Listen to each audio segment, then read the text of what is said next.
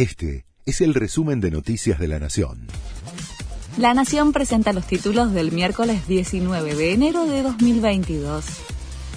El gobierno fue a buscar apoyo en el FMI y Estados Unidos le pidió un plan económico la administración de Joe Biden volvió a reclamarle a Alberto Fernández que presente un marco de política económica sólido para alcanzar un nuevo acuerdo con el fondo, una postura que Estados Unidos ya había hecho pública antes y que ahora reiteró cuando restan apenas dos meses para cerrar un nuevo programa y evitar un default con el organismo. Fuertes críticas al gobierno por salir en defensa de Milagro Sala.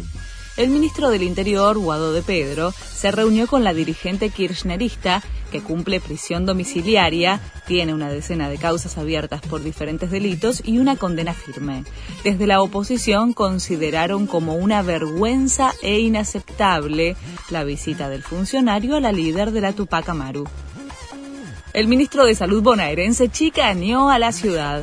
Nicolás Kreplak dijo que la provincia aplicó cerca del 20% de las dosis contra el coronavirus que recibieron los porteños y agregó que el porcentaje es más alto si se tiene en cuenta el refuerzo de la vacuna.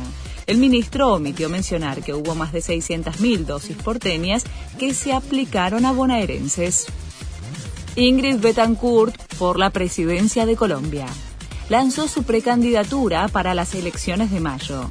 La postulación de la dirigente, quien estaba en esa carrera cuando fue secuestrada por las FARC en 2002, cambia el mapa político de su país. Leo Messi tendrá su propio plato en una cadena internacional de comidas. Hard Rock Café lanza a partir del 1 de marzo la hamburguesa Messi, que cuenta con 10 ingredientes y el apoyo del capitán de la selección. La cadena cerró un acuerdo con Lío para que promocione sus restaurantes por 5 años y se convirtió en el primer deportista auspiciante en la historia de la marca. Este fue el resumen de Noticias de la Nación.